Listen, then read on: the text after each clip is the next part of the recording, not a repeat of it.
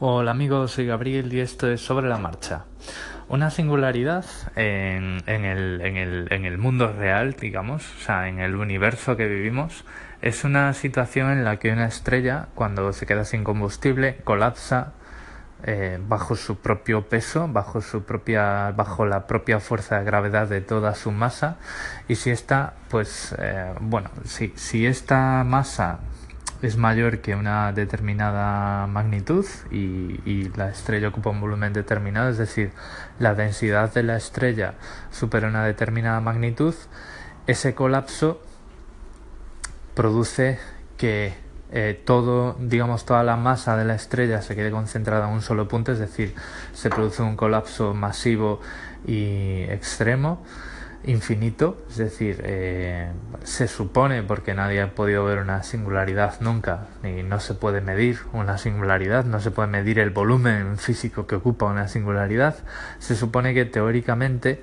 esa estrella se queda reducida a un punto, es decir, un punto son tres coordenadas, no tiene volumen, pero ahí está toda la masa de la estrella y por lo tanto una singularidad tiene densidad infinita. Estas singularidades son los agujeros negros. ¿vale? Eh, lo que pasa es que alrededor de un agujero negro hay, un, hay una zona, un área, una esfera que se llama horizonte de sucesos y es, es el punto a partir del cual no se sabe lo que hay dentro, porque la luz cuando pasa bueno, cualquier cosa que pasa ese horizonte no es capaz de salir eh, nunca más, ¿vale?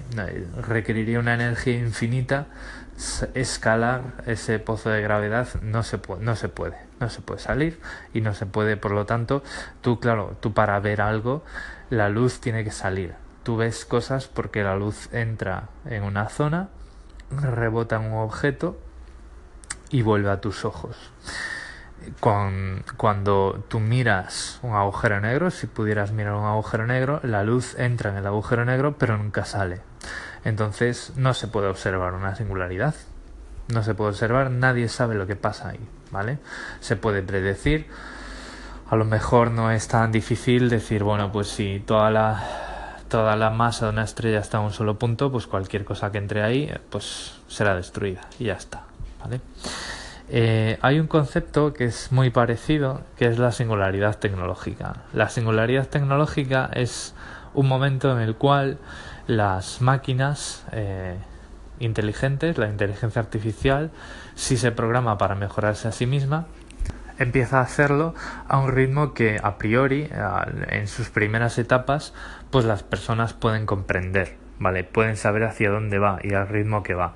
Pero llega un momento en los que se predice que una inteligencia artificial mejorándose a sí misma eh, podría hacerla a un ritmo semejante que escapase a la comprensión de las personas, que no, no fuésemos capaces de aprender lo que esa máquina está haciendo y comprender las reglas de mejora de esa inteligencia artificial a un ritmo suficiente como para poder entender qué está pasando ahí.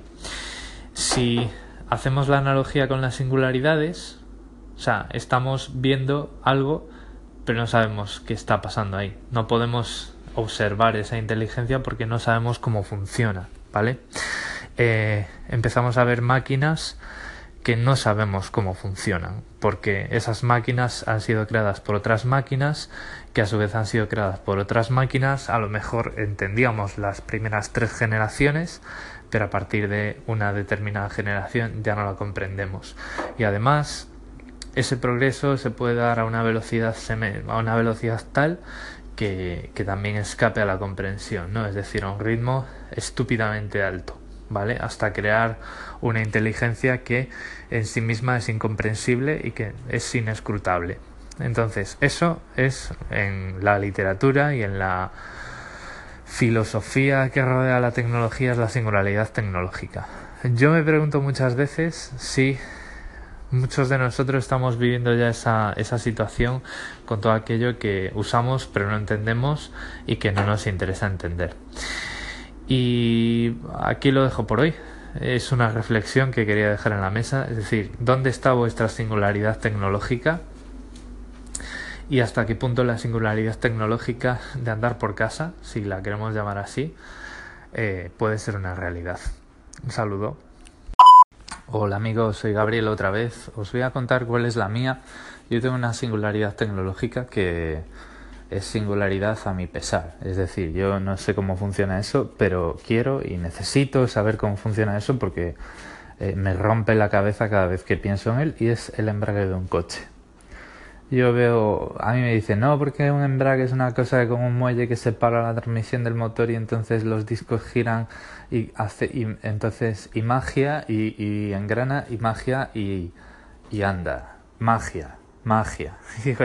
o sea, he visto mil animaciones y tal y no entiendo cómo eso puede funcionar. Eh, no, no, lo entiendo, no, o sea, yo lo veo y digo yo, bueno, uh, vamos a creernos que funciona porque estoy recorriendo kilómetros con el coche. De hecho, bueno, pues cuando tuve coche eh, en 10 años le hice más de 200.000 kilómetros y pues eso, gracias a la magia, ¿no? Yo siempre digo, yo, he tenido una máquina mágica que me ha llevado 200.000 kilómetros por ahí. No es que no me importe entenderlo, me gustaría entenderlo, pero por más que me lo explican, eh, Nada, no, no hay manera. La última vez encima me dijeron, no, y eso funciona por fricción.